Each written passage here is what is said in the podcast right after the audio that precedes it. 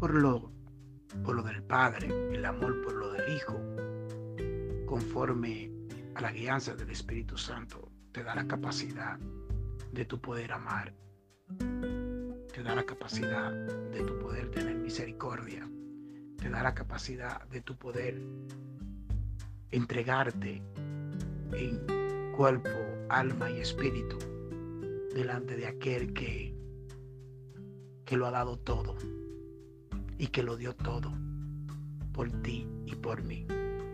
solamente el amor, el amor por nuestros seres queridos, el amor por nuestro prójimo, el amor cubrirá multitudes de pecados. El amor es la, la, la unión que nos une, que nos ata, que, que nos sana, que nos liberta, que, que nos acerca, que nos humilla, de tal forma que cuando lo encontramos y lo tenemos, no queremos nada más que el amor del Padre, el amor del Hijo, conforme a la guianza del Espíritu Santo. Y ese amor que nos acerca al Padre. Y es como, como cuando, cuando tiene la visión, para ver la visión, o cuando hay que tener la visión para ver la visión. Pero la visión no viene hasta que nosotros no amamos lo de Dios, no amamos lo de arriba. Cuando nos desconectamos de la visión del Padre, la visión del Hijo y el guía que es el Espíritu Santo, entonces no atamos a las cosas de este mundo. Y, la amistad con el mundo es enemistad con Dios. Y, las cosas de este mundo, el amor por el dinero, el amor por las cosas de este mundo, no, no separa de Dios, no aparta de Dios, no quita la bendición y el amor y el deseo de poder ver la visión y de seguir la visión. No es lo mismo pararte en el camino que recorrer el camino. No es lo mismo dar que recibir.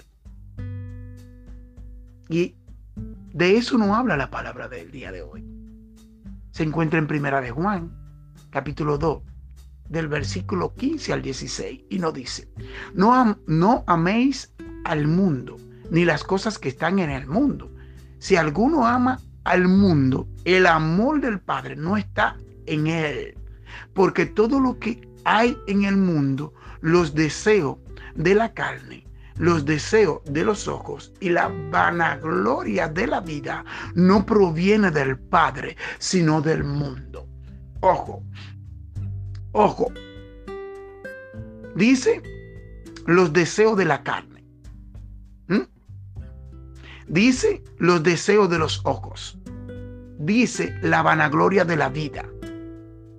No proviene del Padre.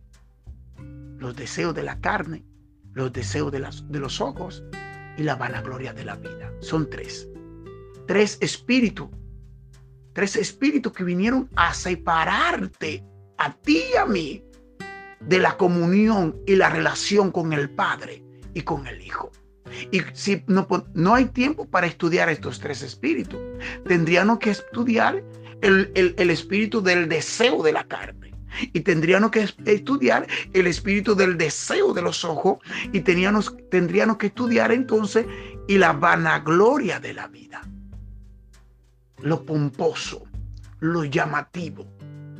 Eso no es nada. Una no es ninguna. Mentira. Tú te vas a llevar de esa vieja y de ese viejo. No, hombre, muchacho, tú estás joven.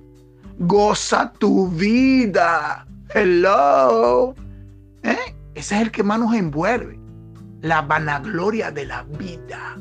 Ese espíritu vino para aniquilarte, para matarte, para arruinarte, para arrastrarte y para hacerte creer que donde tú estás y lo que tú estás haciendo es bueno, es happy, estoy bien, estoy feliz, yo no hago nada, yo soy bueno, la vanagloria de la vida.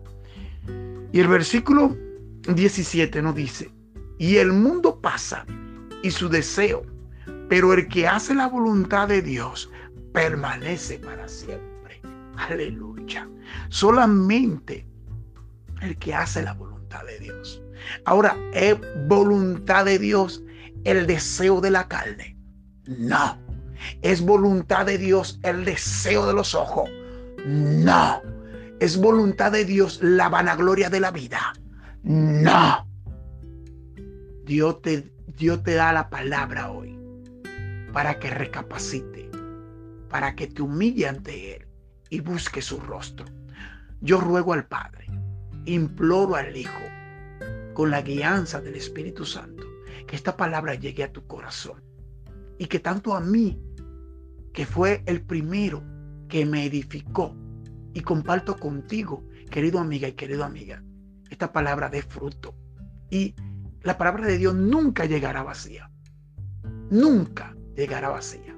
Ella cumplirá el propósito por el cual siempre ha sido enviada. Y no te quede con la palabra, amigo, amiga.